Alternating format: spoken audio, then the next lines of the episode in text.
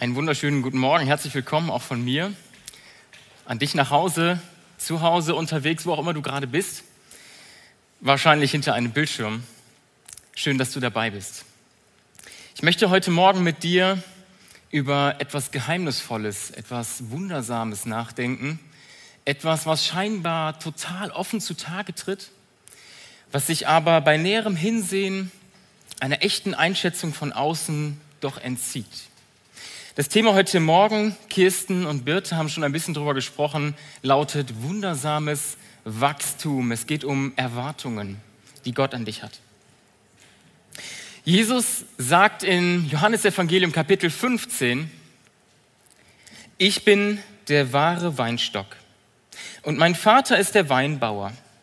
Jede Rebe an mir, die nicht Frucht trägt, schneidet er ab eine Rebe aber, die Frucht trägt, schneidet er zurück, so reinigt er sie, damit sie noch mehr Frucht hervorbringt. Ihr seid schon rein, ihr seid es aufgrund des Wortes, das ich euch verkündet habe. Bleibt in mir und ich werde in euch bleiben. Eine Rebe kann nicht aus sich selbst heraus Frucht hervorbringen. Sie muss am Weinstock bleiben. Genauso wenig könnt ihr Frucht hervorbringen, wenn ihr nicht in mir bleibt. Genau, ich bin der Weinstock und ihr seid die Reben. Wenn jemand in mir bleibt und ich in ihm bleibe, trägt er reiche Frucht. Ohne mich könnt ihr nichts tun. Wenn jemand nicht in mir bleibt, geht es ihm wie der unfruchtbaren Rebe. Er wird weggeworfen und er verdorrt. Die verdorrten Reben werden zusammengelesen und ins Feuer geworfen, wo sie verbrennen. Wenn ihr in mir bleibt und meine Worte in euch bleiben, könnt ihr bitten, um was ihr wollt. Eure Bitte wird erfüllt werden. Dadurch, dass ihr reiche Frucht tragt und euch als meine Jünger erweist, wird die Herrlichkeit meines Vaters offenbart. Jesus Christus ähnlicher werden heißt geistliche Früchte tragen. Aber was heißt denn das eigentlich? Was heißt das Früchte tragen? Wer sagt dir, ob du gerade Früchte trägst oder nicht? Wer sagt dir, ob du ein guter Christ bist? Ob du wirksam bist in dem Reich Gottes oder nicht? Viele kennen die Stelle aus Galater 5, wo Paulus einige Früchte des Geistes vorstellt, also sichtbare und spürbare Auswirkungen des Wirkens Gottes in deinem Leben, in deinem Charakter. Aber ich habe mir die Freiheit genommen, diesen Begriff geistliche Früchte mal etwas allgemeiner zu definieren. Geistliche Früchte sind für mich jede richtige Art der Verkörperung von Gottes Reich und seinem Wesen in Gedanken, in Worten, in Taten, zunächst im ihm übertragenen Mensch, äh, Wirkungsbereich, Verantwortungsbereich und darüber hinaus in allen Belangen deines und meines Lebens. Und über solche Früchte, so breit gefasst, so vielfältig, möchte ich heute Morgen mit dir nachdenken. Was denkst du, wenn du dieses Bild von dem Weinberg, dem Weingärtner, dem Weinbauer hörst? Wenn du von den Weinreben hörst? Rastest du in Gedanken gerade dein aktuelles Leben, deinen Rebenzustand ab und schaust, wo sind welche Früchte? Wie sehen deine Weintrauben, deine Weinreben im Moment aus? Sind sie schmackhaft? Sind sie fett? Wohlgenährt? Bist du stolz auf so manche Rebe, so manchen Lebensbereich, wo du gute Früchte siehst? Schielst du vielleicht auf noch mehr Frucht? Oder hängen da in einigen Lebensbereichen im Moment nur noch so verkrüppelte Rosinen rum? Hast du Angst? Teile deines Lebens könnten vom Weingärtner als unfruchtbar, scheinbar fruchtlos klassifiziert werden und er schneidet dich bald ab. Rechnest du damit, dass du an der Stelle bald beschnitten wirst und verdorrst, weil du dem Weingärtner nichts mehr einbringst? Ich weiß nicht, wie es dir zurzeit geht was du denkst, was dich bewegt, gerade in diesen herausfordernden, teils lähmenden Zeiten, in denen Frucht bringen, in welcher Form auch immer, gar nicht so leicht ist. Aber wenn du dich bei solchen Gedanken gerade ertappt hast, dann möchte ich dich heute Morgen einladen, dieses Denken abzulegen.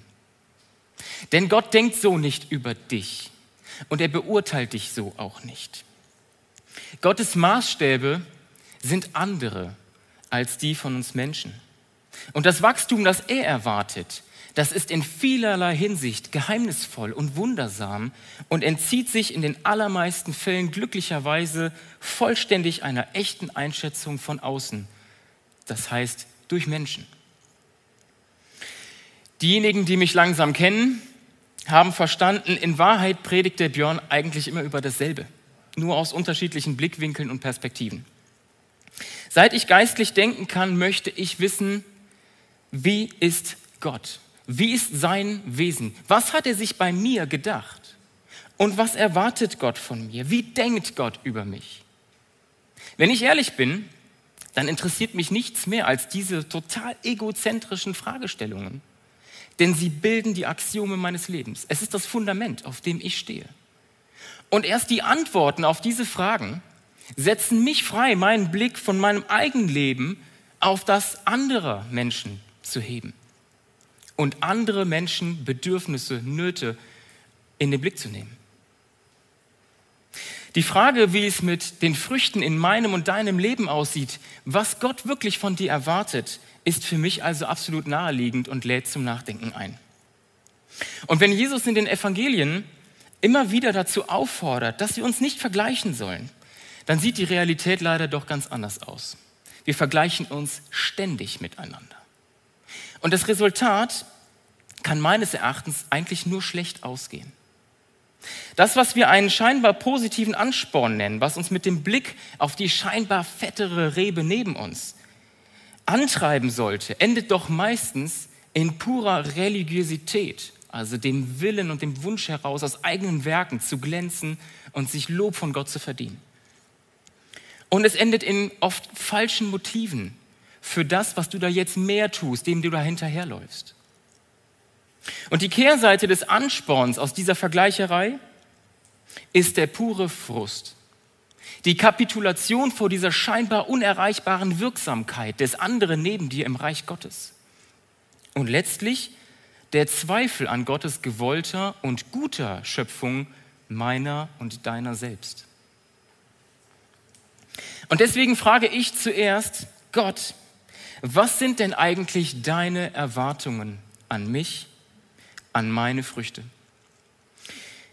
Und die unglaublich ermutigende und tröstende Antwort lautet, Gott hat göttliche Erwartungen an dich, nicht menschliche. Was heißt das? Im Markus Evangelium Kapitel 11 erfahren wir eine interessante Begebenheit. Jesus verlässt morgens mit seinen Jüngern die Stadt Bethanien um wieder nach Jerusalem zu gehen. Und er hat großen Hunger. Er sieht einen nahestehenden Feigenbaum im vollen Blätterdach und schaut, ob er Früchte an diesem findet. Als dies nicht der Fall ist, spricht er zu diesem Baum und am nächsten Morgen ist dieser bis in die Wurzeln verdorrt.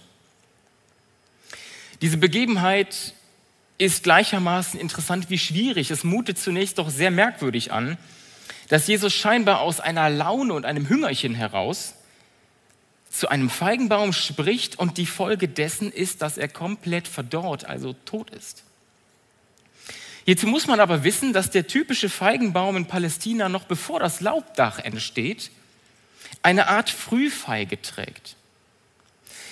Über den Geschmack dieser Frühfeige kann man wohl streiten, aber sie ist prinzipiell genießbar und im Notfall macht sie satt. Wenn ich also einen Feigenbaum im vollen Laubdach sehe, mit großem Blätterkleid, dann darf ich eigentlich zu Recht eine Art von Frucht an ihm erwarten. Jesus war sehr hungrig und hat mit Recht Früchte an diesem Baum erwartet. Jesus hat nichts besonders Schmackhaftes erwartet. Er wusste, es ist nicht die Zeit für die Ernte der reifen Feigen. Dieser Baum trug aber entgegen der Regel gar keine Frucht. Er war unfruchtbar. Und dies ist ein Bild für das Volk Israel zur damaligen Zeit. Nach außen hin sah es nach voller Blüte aus. Aber das geistliche Innenleben war vertrocknet und brachte keine Früchte hervor, die andere hätten ernähren können. Ich lege diese Stelle folgendermaßen aus. Ich glaube, Jesus verflucht diesen Baum hier nicht, so wie es häufig gesagt wird, sondern Jesus offenbart nur den eigentlichen Gesundheitszustand dieses Baumes, indem er den im Grunde welken und verdorrten Blüten- und Fruchtstand dieses Baumes offen zutage treten lässt. Er lässt die blendende Hülle dieses Baumes fallen. Er enttäuscht die mit ihm umherziehenden Jünger und auch die anderen Menschen im wahrsten Sinne des Wortes. Er nimmt die Täuschung von diesem Baum weg. Gott hat göttliche Erwartungen an dich. Er lässt sich weder blenden, noch schielt er nur auf die reife, fette Frucht. Gott schaut tiefer und er nimmt Dinge sehr viel komplexer und differenzierter wahr. In diesem Zusammenhang bin ich als Nichtbiologe über einen interessanten Aspekt des Fruchtwachstums gestolpert. Jesus vergleicht uns ja in Johannes 15 mit einer Weinrebe, die als Frucht die Weintraube trägt. Die Weintraube gehört neben vielen anderen Fruchtsorten zu denen, die ein sogenanntes doppelsigmoides Wachstum durchleben. Was heißt das? Dieser Begriff stammt im Grunde aus der Mathematik und beschreibt hier nur den Verlauf der Wachstumskurve. Ähm, man sieht einfach zwei Bereiche, in denen die Steigung betragsmäßig relativ groß ist. Also doppelt Sigmoid, zwei Wachstumskurven. Und das Interessante hierbei ist das folgende. In der ersten Wachstumsphase bilden sich die eigentlichen Früchte zwar schon heraus und sie nehmen mächtig an Größe zu, aber sie lagern im Wesentlichen Säure ein, weshalb sie für uns im Grunde ungenießbar erscheinen. In der zweiten Phase einer Wachstumsstagnation passiert rein äußerlich so gut wie gar nichts. Weder der süße Grad der Frucht nimmt zu, noch die Größe. Für das gesamte Umfeld der Frucht scheint dies eine völlig uneffektive, eine unproduktive, eine überflüssige Zeit zu sein. Äußere Einflüsse wie Niederschlag, Temperatur, Sonneneinstrahlung spielen für das aktuelle Wachstum dieser Frucht im Grunde gar keine Rolle. Die Frucht ist in dieser besonderen Phase vollständig bestimmt durch ihre genetische Anlage, das, was ihr Innerstes ausmacht. Und erst nach dieser Stoffwechselumstellung tritt die Frucht wieder in eine erneute Wachstumsphase ein. Sie nimmt nochmal an Größe und Gewicht zu und lagert nun den für uns so begehrenswerten Zucker ein. Ich denke, wir können aus dieser scheinbar merkwürdigen Begebenheit Jesu mit diesem Feigenbaum das Folgende lernen. Gott hat die berechtigte Erwartung an uns, dass wir geistlich gesehen Frucht bringen. Er hat diese Erwartung deshalb zurecht, weil er uns eigenhändig seine DNA gegeben hat und weil er uns durch sich selbst mit allem versorgt, was wir für ein gesundes Wachstum benötigen. Das ist das Bild vom Weinstock und den Reben.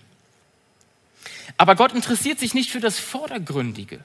Er achtet nicht auf das, wovon andere sich vielleicht blenden lassen, worauf andere schielen.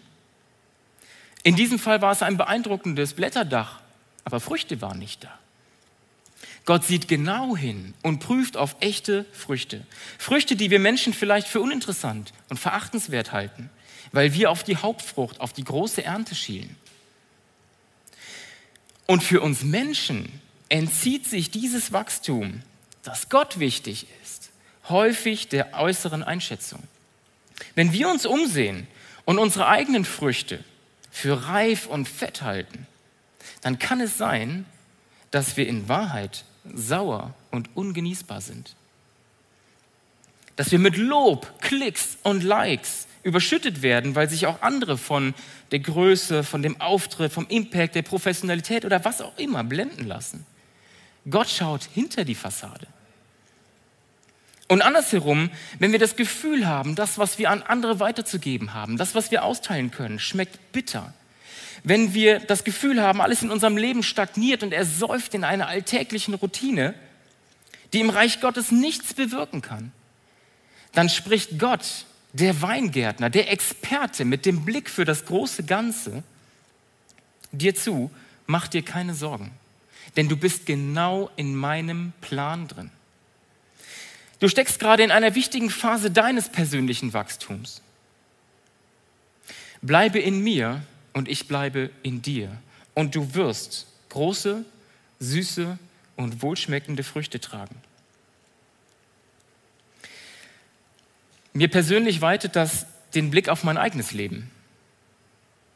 In meiner Jugendzeit war ich sehr engagiert in der Gemeinde. Ich habe mich in vielen Diensten eingebracht, viele Aufgaben übernommen und nach außen hin, glaube ich, hat man schon gute Früchte sehen können. Aber das, was viele Menschen in meinem gemeindlichen, aber auch nicht gemeindlichen Umfeld, vor allem da, von mir zu sehen und zu schmecken bekommen haben, war bitter. Alles andere als ein Genuss vom Charakter, von der Menschlichkeit her. Ich habe Jesus Christus und sein Wesen, obwohl getaufter Christ, nicht adäquat repräsentiert. Auch in gemeindlichen Diensten waren die meisten Dinge durchsetzt von Egoismus und dem Wunsch nach Anerkennung. Jetzt habe ich eine Familie mit drei Kindern, stehe im Beruf und mir kommt es oft so vor, als ginge nichts mehr vor und nichts mehr zurück. Geistlich gesehen fühle ich mich so oft auf Standby und meine Wirksamkeit im Reich Gottes scheint gegen Null zu tendieren. Und ich kenne viele junge Eltern, die das gleiche seufzen, die gleichen Augenroller zeigen, wenn ich sie frage, wie es ihnen geht. Und wenn du dich hier angesprochen fühlst, wenn du dich darin wiederfindest, dann möchte ich dich heute Morgen sehr ermutigen, nicht etwa die Zelte abzubrechen, endlich mal wieder mehr Freiraum für dich einzuplanen, mehr auf deine Interessen zu setzen. Solche Tipps kommen genug aus anderen Quellen. Ich habe unglaublichen Trost in einem Buch von Romano Gardini gefunden, in dem er über die Lebensalter schreibt. Und zu dieser Phase, dieser Stagnation in deiner Wachstumskurve, dieser scheinbar unendlichen Unproduktivität, schreibt er Folgendes. Nun entwickelt sich das, was Charakter heißt. Die innere Festigung der Person, sie ist nicht Starrheit, keine Verhärtung der Gesichtspunkte und der Haltungen, besteht vielmehr im Zusammenschluss des lebendigen Denkens, Fühlens, Wollens mit dem eigenen geistigen Kern.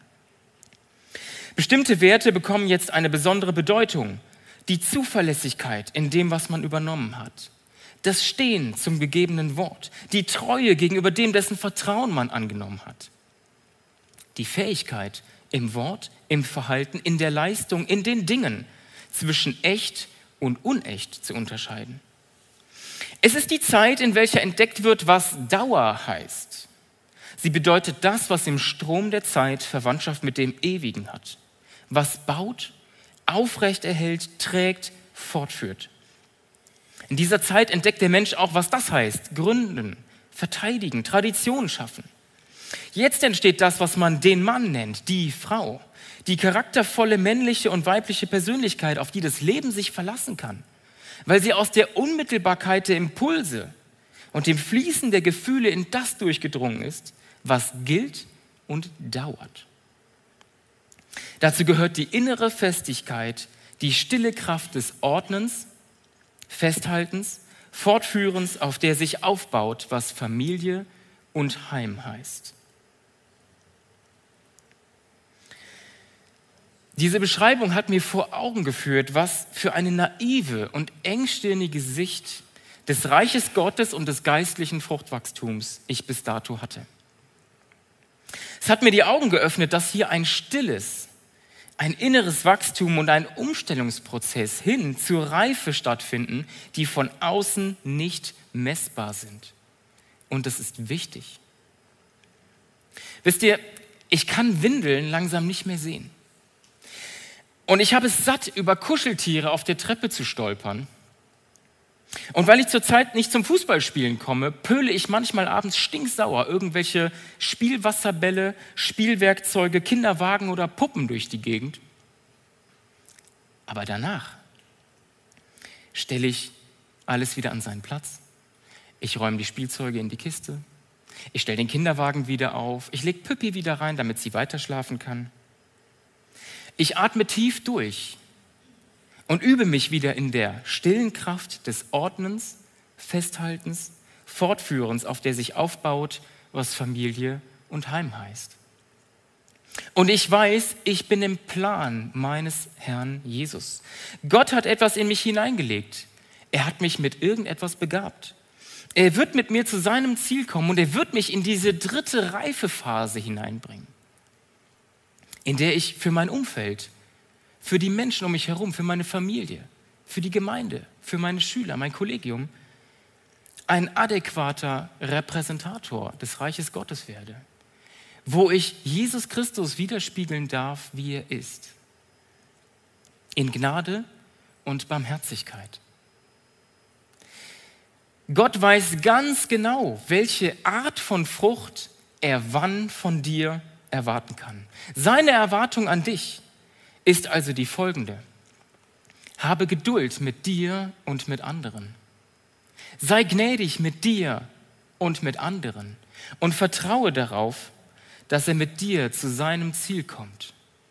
Und dann wird es süß und fett und wohlschmeckend. Und in alledem erinnert mich Gott immer wieder daran, gute Frucht ist nicht kalkulier- oder produzierbar. Wisst ihr, wir leben heute in einer sehr medial erregten und öffentlichkeitsorientierten Welt. Auch wir Christen stehen unter dem Druck, unsere Erfolge verkaufen und präsentieren zu wollen. Immer öfter höre ich diesen Spruch, tu Gutes und sprich darüber. Leider kann ich in dem zweiten Teil dieses Satzes überhaupt kein biblisches Prinzip erkennen. Ich höre vielmehr Jesus in Matthäus 6 sagen, hütet euch, eure Frömmigkeit vor den Menschen zur Schau zu stellen. Denn dann habt ihr keinen Lohn mehr von eurem Vater im Himmel zu erwarten. Wenn du also einem Bedürftigen etwas spendest, dann häng es nicht an die große Glocke. Benimm dich nicht wie die Scheinheiligen in den Synagogen und auf den Straßen. Sie wollen nur von den Menschen geehrt werden. Ich versichere euch, sie haben ihren Lohn schon kassiert. Wenn du also etwas spendest, dann tu es so unauffällig, dass deine linke Hand nicht weiß, was die rechte tut. Dein Vater, der auch das Verborgene sieht, wird dich dafür belohnen. Wenn du beten willst, dann geh in dein Zimmer, schließ die Tür zu und bete zu deinem Vater, der im Verborgenen ist. Dein Vater, der auch das Verborgene sieht, wird dich dafür belohnen. Sichtbarkeit von Früchten. Wie oft kommt hier das Wort verborgen vor? Uneinschätzbar, von außen nicht sichtbar.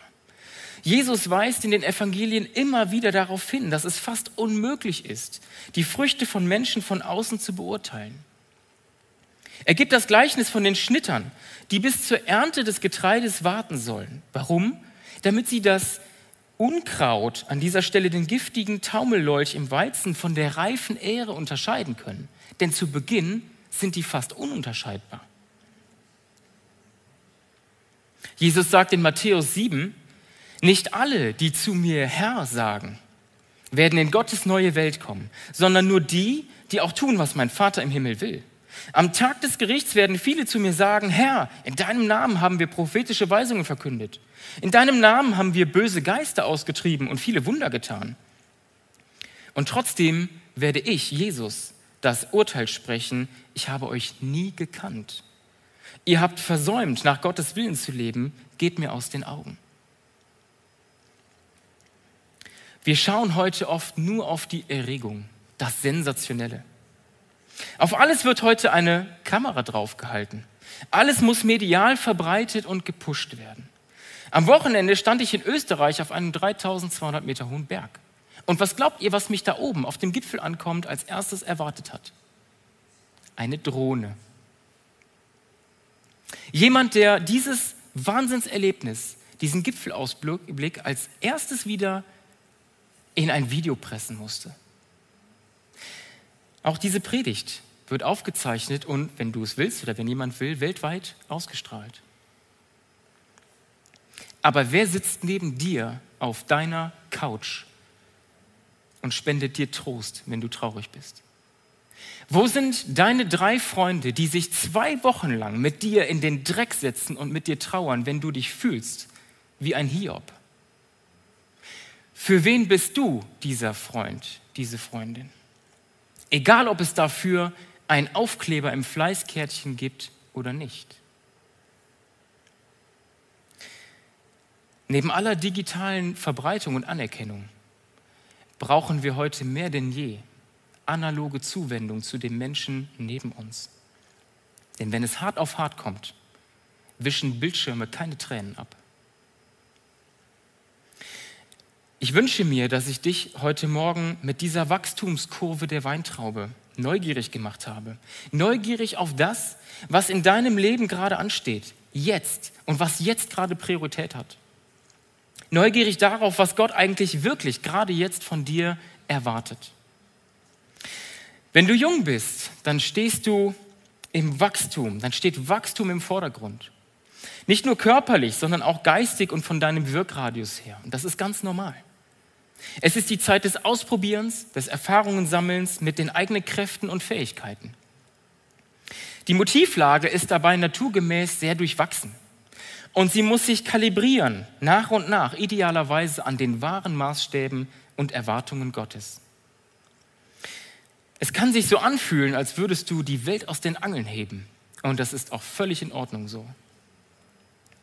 In der mittleren Fruchtphase, das wo ich jetzt drin bin, hast du schon teils einschneidende Erfahrungen gesammelt, baust etwas Eigenes auf. Du übernimmst Verantwortung und übst dich in den Begriffen Geduld und Ausdauer. Die Angeln deiner Welt scheinen im Moment eher zu quietschen. Und die Welt ist verdammt schwer geworden. Und im Alter schaust du auf viel Lebenserfahrung zurück.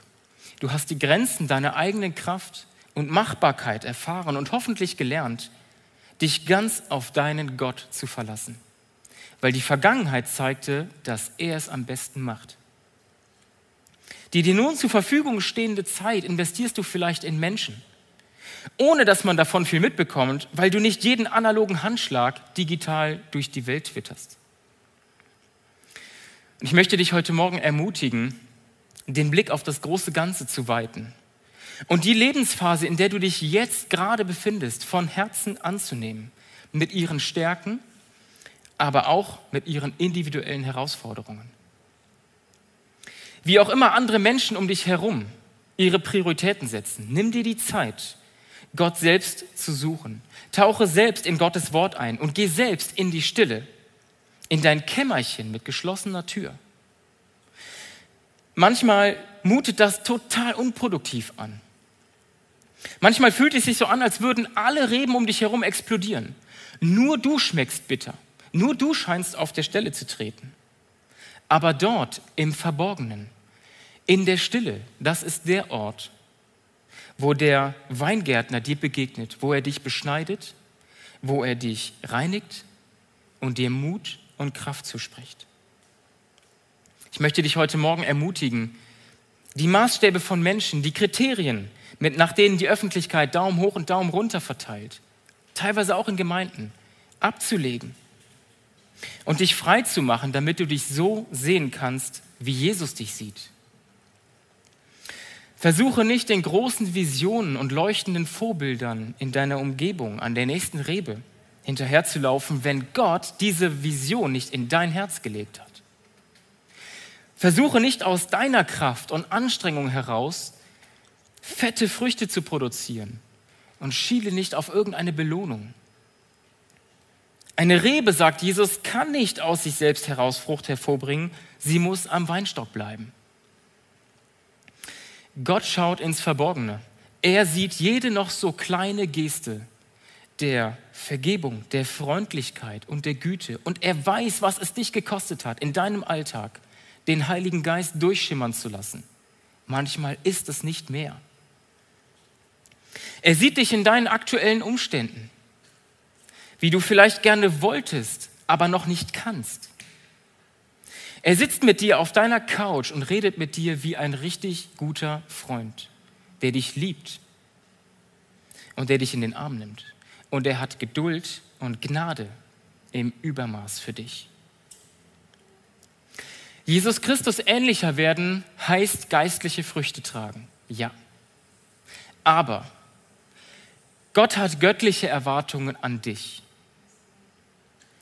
nicht menschliche. Er weiß ganz genau, was er wann von dir erwarten kann. Und das ist in den allermeisten Fällen eben nicht das, was derjenige neben dir macht.